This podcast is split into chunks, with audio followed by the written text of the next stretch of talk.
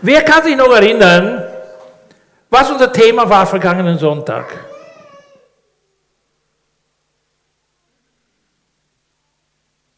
Unser Fastenmonat ist ja fast am Ende. Haben noch vier Tage, die kommende Woche. Und während diesem Fastenmonat haben wir mehr oder weniger Themen angesprochen, die in Verbindung stehen mit dem Fasten und mit dem Beten. Und so wie es manchmal passiert, verletzen wir uns, vergehen uns und vergangenen Sonntag, auch in der Hinsicht auf das Jahresziel Gemeinschaft, neuer Leben, hatten wir das Thema gegenseitiges Vergeben unserer Verfehlungen. Und ich habe über Verletzungen gesprochen, und angedeutet, dass es so viele verschiedene Ursachen gibt und so viele Möglichkeiten, einen anderen zu verletzen. In vielen Bereichen. Bereich Familie, Gemeinde, Gesellschaft, Arbeitsplatz, wo auch immer. Und die Versöhnung miteinander ist unglaublich wichtig. Und wenn jemand diese Kraft nicht hat, dann tut Fasten und Beten helfen. Es ist eine geistliche Disziplin, die uns behilflich ist, unser Leben unter Kontrolle zu bringen. Oft auch diese fleischliche Natur, die uns immer wieder verführen möchte, und die der Teufel dann auch gebraucht, uns zu verlocken und von dem richtigen Weg abzubringen. Das war der vergangene Sonntag und ich habe jeden Einzelnen mutigen wollen und das tue ich heute erneut. Falls jemand Verletzungen hat aus der Vergangenheit, sucht die Versöhnung mit den Personen, die euch verletzt haben. Es können aus der Kindheit Verletzungen sein, aus der Familie, aus der wir herkommen. Es können Verletzungen sein, verschiedener Art im Miteinander passieren. Und ja, wichtig ist aber, dass wir nach Versöhnung schauen und dass wir unseren Mitmenschen vergeben. Wenn wir vergeben, befreien wir uns selbst und dann befreien wir auch die anderen, die sich an uns vertan haben. Heute will ich ein anderes Thema ansprechen, das auch noch in Verbindung steht mit Fasten und Beten. Und das Anliegen ist folgendes. Wenn wir in die Bibel schauen und uns Fasten und Beten anschauen, dann können wir etwas bemerken. Wer fastet und betet, kann einen bestimmten Gewinn haben. Nicht einen finanziell-materiellen Gewinn, aber einen geistlichen Gewinn. Und heute das Thema, das ich ansprechen möchte, ist Gewinn durch Fasten und Beten?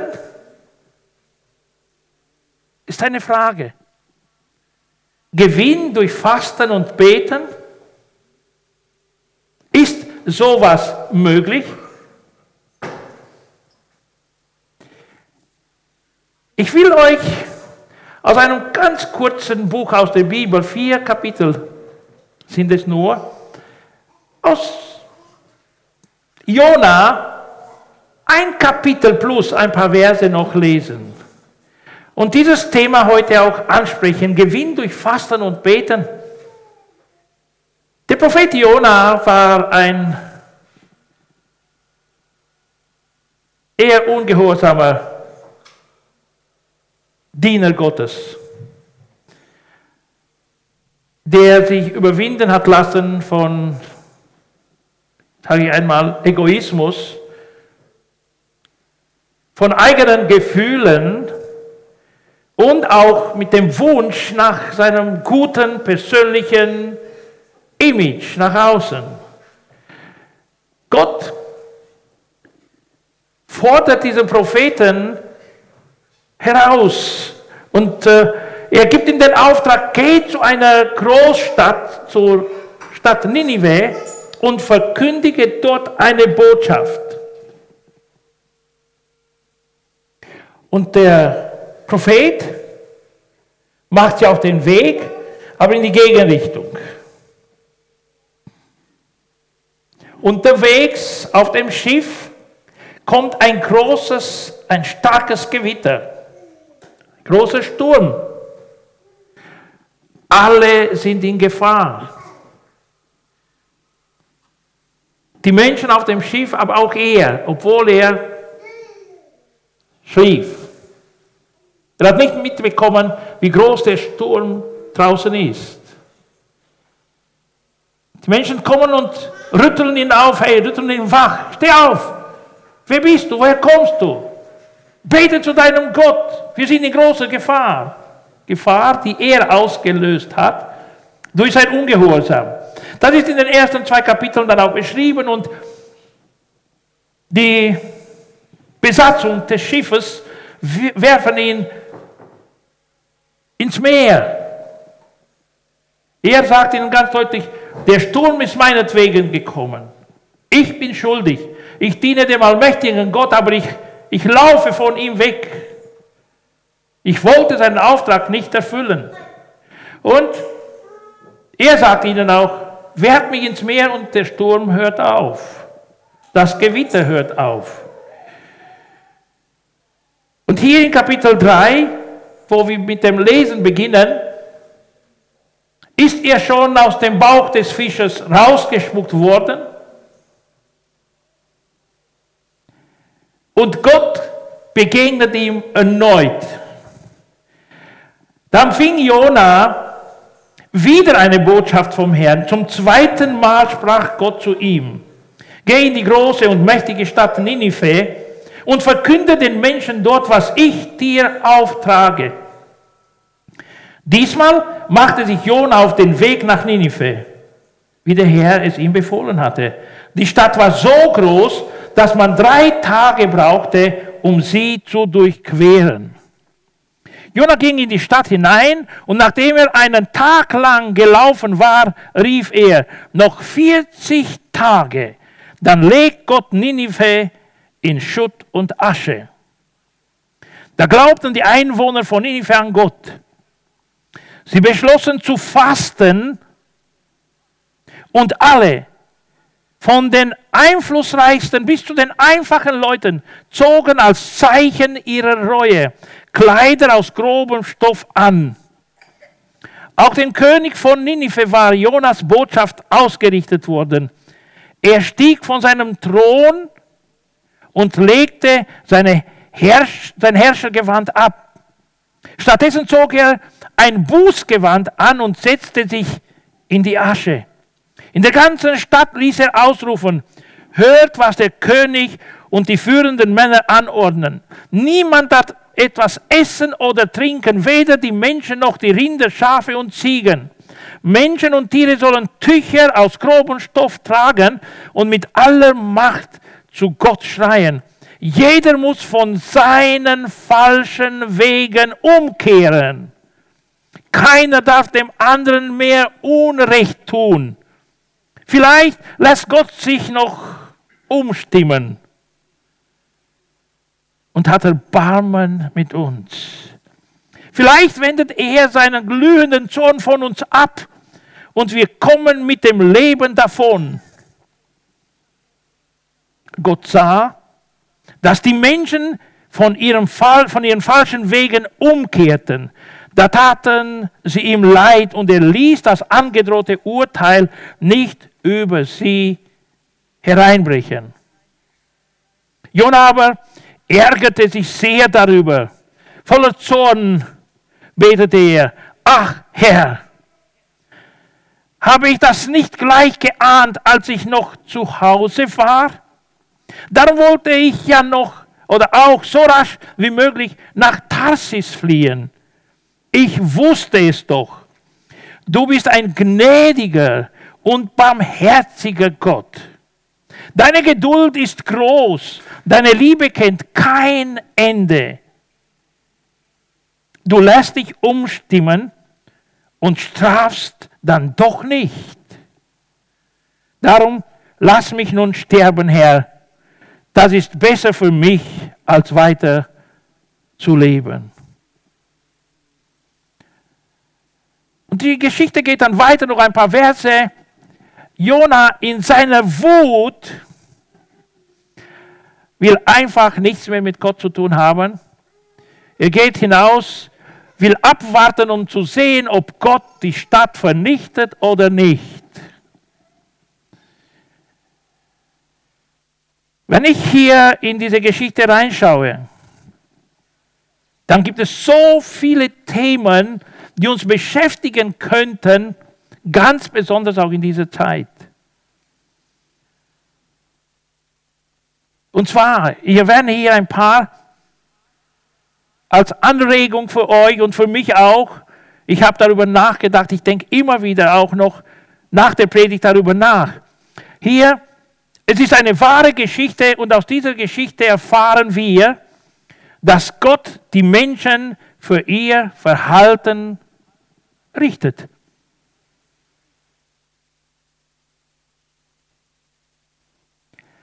Dass Gott für die Sünde die Menschen bestrafen wird.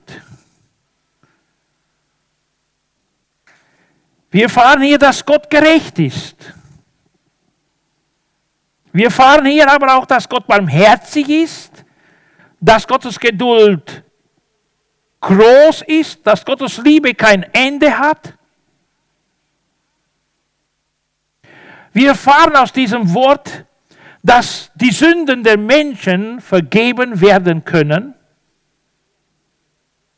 dass Gott es nicht negativ, schlecht mit uns geplant hat. Seine Absichten sind positive, gute Absichten. Wir erfahren, dass er einfach sich umstimmen lässt, wenn wir in einer bestimmten Haltung zu ihm kommen, nach ihm fragen. Wir erfahren hier, dass der Glaube an Gott in unserem Leben eine ganz wichtige, besondere Rolle spielt. Wir erfahren, dass wir Menschen Unrecht tun können. Dass es eine Wende in unser Leben geben kann und dass wir durch Buße Fasten und Beten Gott neu erleben können. Es gibt so vieles, was wir herausfinden aus diesem Wort Gottes. Sicher, ich werde es dann später noch auch ansprechen, erfahren wir auch, dass unsere Gedanken so weit entfernt sind von Gottes Gedanken. Unsere Absichten von Gottes Absichten. Wie es durch diesen Propheten hier klar wird. Er hatte schon geahnt. Er, er, er hatte Vorurteile. Und ja, es, es waren seine Feinde, zu denen er geschickt wurde. Aber wenn du den Auftrag Gottes hast, dann ist es unwichtig, was er von dir verlangt. Was wichtig ist, das eine, ihm zu gehorchen. So war es eigentlich bei, bei Jona nicht. Und von diesen Gedanken will ich nur ein paar aufgreifen. Zuallererst, ich werde ja manchmal auch beschuldigt, dass ich über Sünde und das Gericht Gottes nie predige.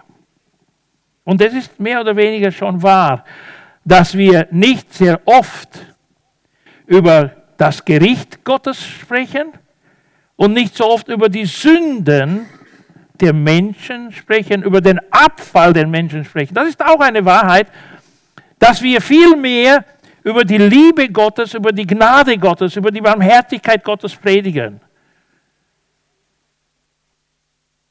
Aber hin und her ist es auch wichtig, dass wir die ganze Bibel in, im ganzen geschichtlichen Kontext lesen und verstehen können. Ist dieses Gericht eine Wahrheit nur für das Alte Testament oder gibt es auch in die Zukunft noch ein Gericht. In der Zukunft, in der Zeit, die kommt, noch ein Gericht. Es gibt so viele Bibelstellen im Alten und Neuen Testament über das Gericht.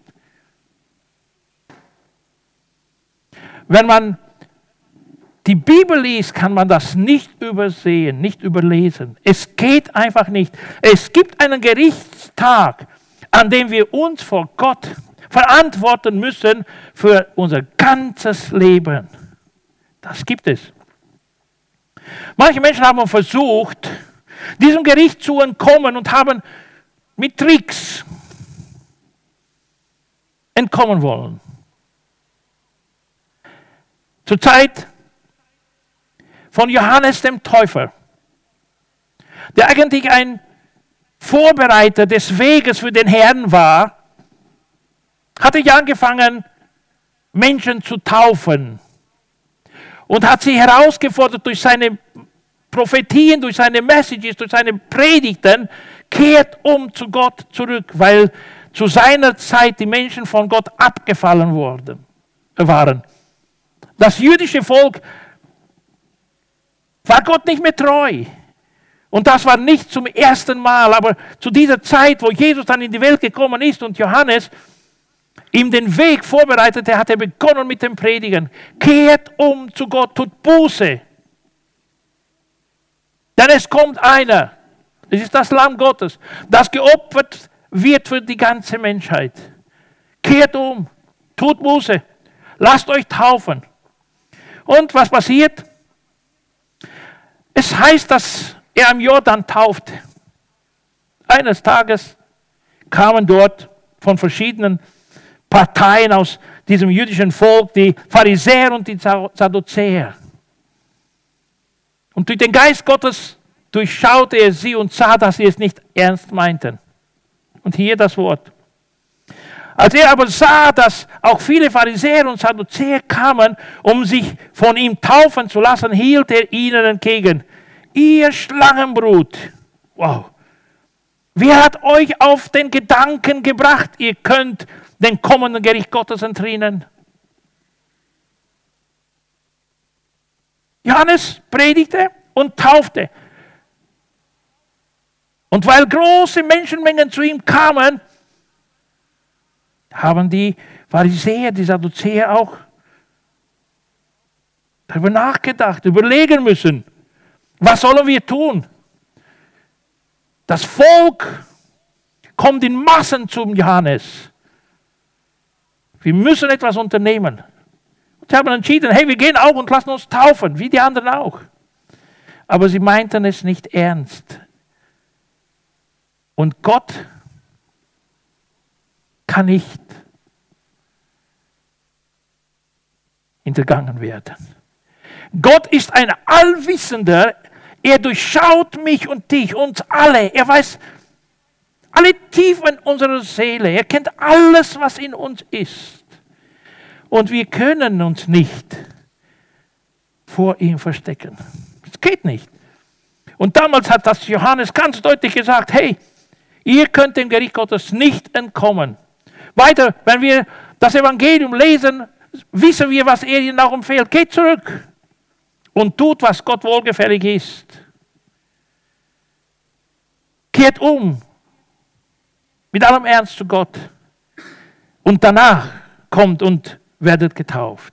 Über diesen Tag des Gerichts sprechen die Apostel auch weiterhin. Paulus schreibt auch und sagt, denn einmal werden wir, ist der 2. Korintherbrief 5, denn einmal werden wir uns alle vor, dem, vor Christus und unserem Richter verantworten müssen dann wird jeder das bekommen, was er für sein Tun auf dieser Erde verdient hat. Mag es gut oder schlecht gewesen sein. Also wir werden Rechenschaft geben für alles, was wir getan haben.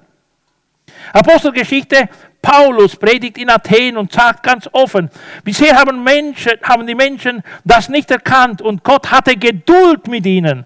Aber jetzt befiehlt er allen Menschen auf der ganzen Welt zu ihm umzukehren. Denn der Tag ist schon festgesetzt, an dem Gott alle Menschen richten wird. Ja, er wird ein gerechtes Urteil sprechen und zwar durch einen Mann, den er selbst dazu bestimmt hat. Er hat ihn darin bestätigt, indem er ihn von den Toten auferweckte. Also Gericht wird es noch geben. Alle Menschen werden vor dem Richterstuhl Gottes erscheinen. Wie können wir entkommen? Wie können wir so machen, dass wir, wenn wir vor dem Richterstuhl Gottes erscheinen, nicht verdammt werden, sondern aufgenommen werden. Denn die, die eine authentische Beziehung mit Jesus Christus eingehen und diese pflegen und in dieser Beziehung gemäß seinem Wille leben. Ich habe vor ein paar Wochen darüber gepredigt. Für diese gibt es ein, ein wunderbares Versprechen. Gott, der Vater und der Sohn wollen zu ihm kommen, wollen gemeinsam mit ihm leben. Bei ihnen will er wohnen. Das war auch das Thema. Jesus will mit dir wohnen, bei dir wohnen. Ja, wenn jemand es aufrichtig meint mit Gott, dann haben wir in Jesus Christus eine Lösung. Bevor ich aber auch zu diesem Thema noch komme, will ich einen zweiten Gedanken hier hervorheben. Buße tun, zusammen mit Fasten und Beten können Gott umstimmen. Das sehen wir ganz deutlich aus unserem Text hier, wie es bei den Menschen aus Ninive passiert ist. wo Jona mit der Botschaft vom Herrn angekommen ist und einen Tag durch die Stadt gelaufen ist und verkündigt hat, 40 Tage. Und dann kommt das Gericht Gottes, die Stadt wird zerstört werden. Gott wird alle für ihre Sünden bestrafen. Was sagt der König? Was sagen die Menschen? Lasst uns mit allem Ernst an Gott glauben. Lasst uns an Gott glauben. Der erste Gedanke. Lasst uns an Gott glauben, an den Gott, an den der Prophet, der Prophet glaubt. Lasst uns an ihn glauben. Lasst uns ein äußerliches Zeichen auch geben. Wir fasten und beten in anderen Übersetzungen heißt es ja nicht mit diesem groben Gewand, sondern in Sack, weil die Säcke aus groberem Gewand gemacht waren. In Sack und in Asche. Und vom König bis zum letzten, bis zu den Tieren. Alle sollen fasten und beten. Buße tun. Keiner soll dem anderen mehr Unrecht tun. Das bedeutet, es war viel Unrecht in der Stadt. In den Beziehungen in der Stadt waren Menschen, die anderen Unrecht angetan haben. Vielleicht Gewalt ausgeübt haben. Vielleicht auch ihre Position politisch ausgenutzt haben. Egal was da war. Der Aufruf war, lasst es uns ernst machen mit Gott. Lasst uns auf ihn schauen, an ihn glauben und unsere Werke evaluieren und lasst uns unsere Beziehungen neu gestalten. Und was passiert? Gott hat Mitleid. Gott hat noch Gnade. Gott zeigt ihnen diese Gnade und vergibt der ganzen Stadt. Historisch ist es bewiesen, dass diese Stadt nach etwa 100 Jahren vernichtet wurde. Aber die Generation, die zu Gott umgekehrt ist, die wurde gerettet. Der wurde vergeben durch den Glauben an Gott, durch ernstes Fasten und Beten als Zeichen, dass sie es ernst meinen, dass sie ihr Leben neu gestalten wollen und dass sie anders leben wollen. Fasten und Beten in diesem Sinne hilft uns. Und hier kurz zwei, drei Dinge. Es ist eine geistliche Disziplin der Selbstreflexion. Es stärkt die Selbstreflexion. Du denkst über dein eigenes Leben nach. Du spürst den Hunger, weil du nicht isst und nicht trinkst. Und wo immer dein Magen etwas zu essen verlangt, bist du connected, warum du das tust, warum du nicht isst und warum du nicht trinkst. Etwas in deinem Leben stimmt nicht und du willst dein eigenes Leben unter Kontrolle bringen. Selbstreflexion. Du überlegst, was du falsch gehandelt hast, was du falsch gemacht hast, soweit. Und was du morgen, übermorgen Gutes tun kannst. Durch das Fasten und Beten fokussieren wir auf eine geistliche Erneuerung. Das Fasten kann als Zeit der geistlichen Erneuerung angesehen werden, die man sich bewusst oder in der man sich bewusst von weltlichen Ablenkungen zurückzieht und stattdessen das geistliche Leben wiederbelebt. Auf das konzentriert man sich. Das Fasten hilft uns zur Selbstbeherrschung. Selbstbeherrschung ist eigentlich auch eine Frucht des Heiligen Geistes. Wir ermöglichen dem Heiligen Geist in uns etwas zu bewirken, und zwar, dass wir auch die Gelüste unseres Fleisches unter Kontrolle bringen können. Fasten und Beten hilft uns, den anderen in den Fokus zu stellen und nicht mehr uns selbst. Wie ich mit anderen umgehen soll. Und es hilft uns, wenn wir mit bestimmten Sünden zu kämpfen haben. Wir schöpfen Kraft, dass wir diese Selbstkontrolle haben können über unser eigenes Leben. Sicher stellt sich dann die Frage, aber womit hätten wir eigentlich hier zu kämpfen? Was ist eigentlich Sünde? Nun, Sünde heißt das Ziel verfehlen. Das, was Gott für uns geplant hat, zu erreichen, erreichen wir nicht. Wir haben eine andere Richtung eingeschlagen. Und das heißt Sünde, Ungehorsam gegenüber Gott. In der Bibel, ganz besonders im Neuen Testament, gibt es viele Listen mit ja, Aufzählungen von Dingen, die in unserem Leben Zerstörung verursachen könnten. Ich habe nur eine einzige Liste aus den Galater Kapitel 5 herausgeholt. Und hier heißt es so, Gebt ihr dagegen eurem, eurer alten menschlichen Natur nach, ist offensichtlich, wohin das führt. Doppelpunkt. Zu sexueller Unmoral, einem sittenlosen und ausschweifenden Leben, zur Götzenanbetung,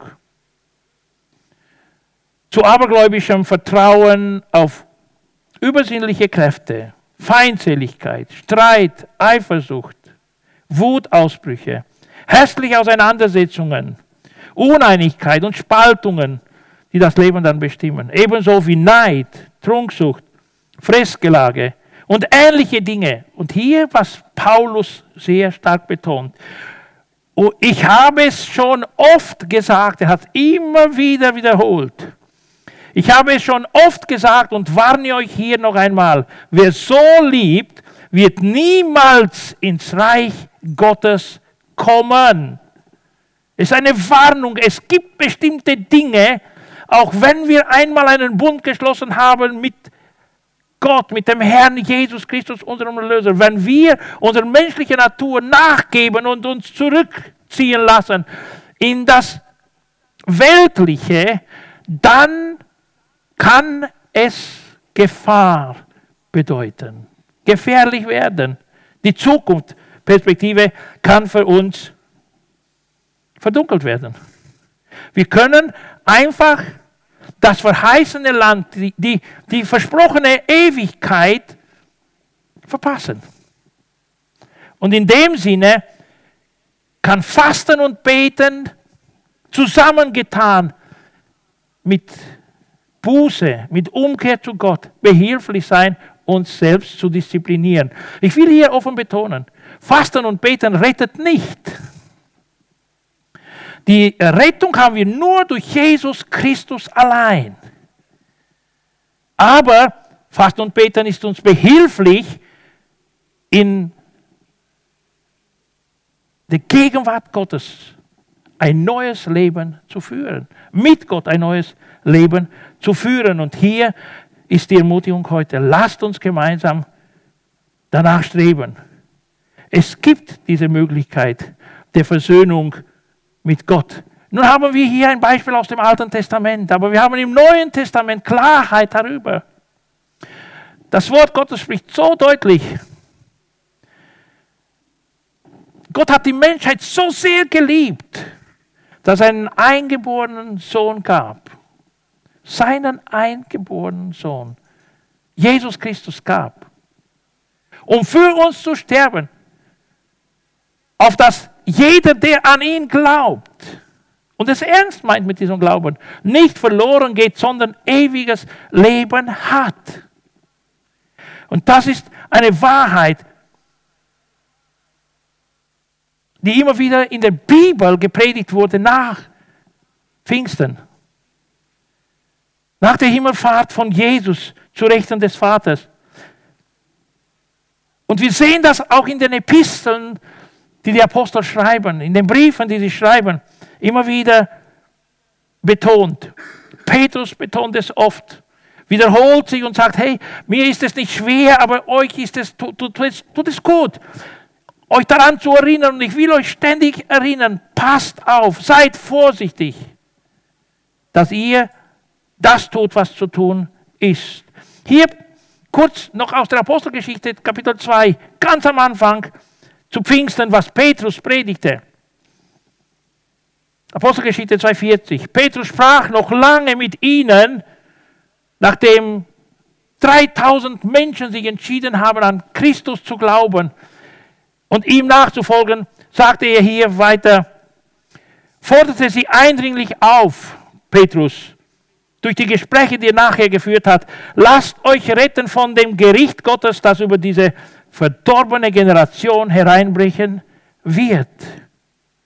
Denn Gottes Plan ist nicht das Verderben der Menschheit, sondern die Erlösung der ganzen Menschheit und eine Herrlichkeit in Ewigkeit, gemeinsam. Alle Kulturen, alle Menschen, alle, die auf Gott schauen. Nun ist die Frage, wie sieht es bei mir aus? Wie lebe ich meine Beziehung mit Gott? Und ich komme noch zu einem Gedanken hier.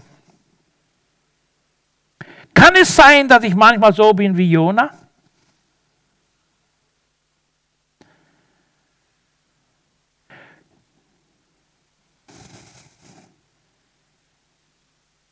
Und hier will ich meine Gedanken einfach mit euch teilen.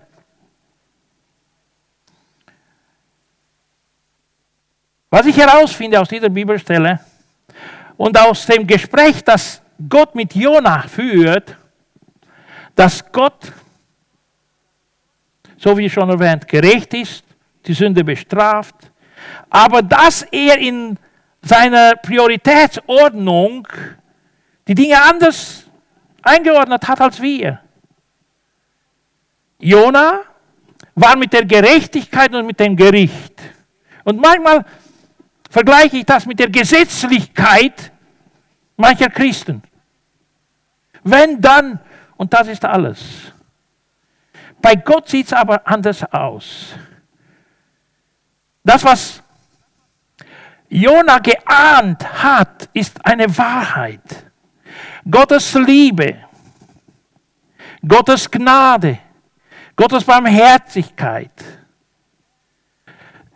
stehen hoch über seiner Gerechtigkeit und seinem Gericht. In seiner Liebe begegnet er uns Menschen, auch heute. Er ist ein geduldiger Gott, er hat große Geduld.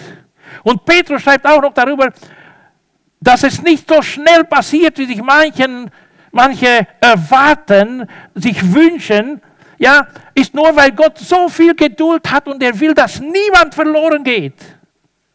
Das ist sein Endziel mit uns. Er will alle Menschen retten.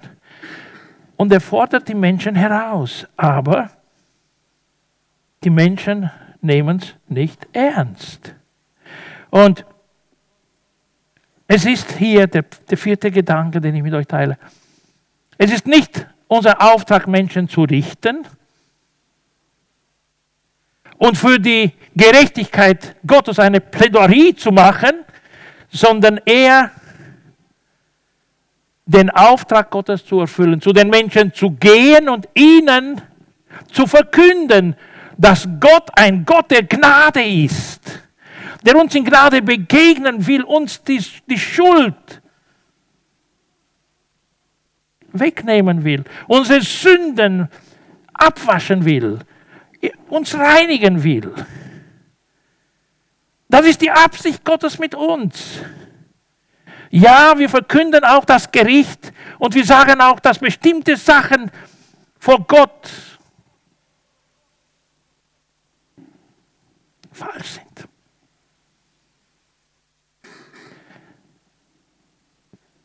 Lasst uns aber mit allem Ernst unserem Auftrag gerecht werden. Es heißt hier, und ich rufe dann auch die Band nach vorne ein, lade sie ein nach vorne. So lautet einfach der Auftrag, den wir bekommen haben, 2. Korinther 5, Verse 19 bis 20. Gott ist durch Christus selbst in diese Welt gekommen und hat Frieden mit ihr geschlossen, indem er den Menschen ihre Sünden nicht länger anrechnet. Das soll unsere Verkündigung sein. Gott hat uns dazu bestimmt, diese Botschaft der Versöhnung mit der ganzen Welt zu verbreiten oder in der ganzen Welt zu verbreiten, die Versöhnung mit Gott in der ganzen Welt zu verbreiten. Als Botschafter von Christus fordern wir euch deshalb im Namen Gottes auf. Lasst euch mit Gott versöhnen. Wir bitten euch darum im Auftrag von Christus. Und das ist, was Gott sich wünscht. Dass wir aktiv werden, aktiv bleiben, wenn schon manche aktiv sind und diese Botschaft weitergeben. Nicht zu richten, wir stehen gegen die Sünde, ja. Wir verurteilen die Sünde, aber wir lieben den Sünder und wollen ihm auch beibringen, dass es bei Gott Gnade gibt. Und dass wir heute am Leben sind, bedeutet, dass er noch gnädig ist und Geduld hatte mit uns. Und dass er, wenn wir durch Fasten und Beten herausfinden, dass manches falsch ist in unserem Leben, dass wir dann es ernst meinen mit ihm, mit uns und mit unseren Nächsten. Dass wir Frieden schließen mit unseren Nächsten, mit Gott und dann in aller Aufrichtigkeit ein neues Leben führen. Vater im Himmel, hier sind wir in deiner Gegenwart. Ich bin dir dankbar, dass wir in dieser Zeit des Fastens und Betens dich neu erleben durften. Dankbar, dass du zu uns gesprochen hast in so vielen verschiedenen Formen. Danke, dass du uns so sehr liebst und dass du so viel Geduld gehabt hast mit uns bis zu dieser Stunde. danke, Herr, dass du deine Gnade auch weiterhin uns offenbaren willst und nicht nur uns, sondern auch denen, die noch keine persönliche Beziehung mit dir eingegangen sind. Und ich bitte dich, Herr, von ganzem Herzen heute, falls noch im Leben jemandens Gewissensbisse gibt, befreie, vergebe, erlöse uns, Herr, von dem Bösen und schenk uns Gnade und Kraft, ein neues Leben zu führen. Schenk uns die Kraft, unser eigenes Leben unter Kontrolle zu bringen, Herr. Dass die fleischlichen Begierden uns nicht mehr kontrollieren können. Und ich danke dir, Herr, dass hinaus über unser Denken du viel mehr tun kannst, als wir uns vorstellen können. Segne uns mit deiner Gegenwart. Begleite uns jeden Tag. Führe uns durch deinen Geist. Sprich zu uns durch dein Wort. Und lass uns das wahrnehmen, Herr. Und ich will dir danken von ganzem Herzen, dass du viel mehr für uns vorbereitet hast, als wir uns vorstellen können. Im Namen von Jesus. Amen.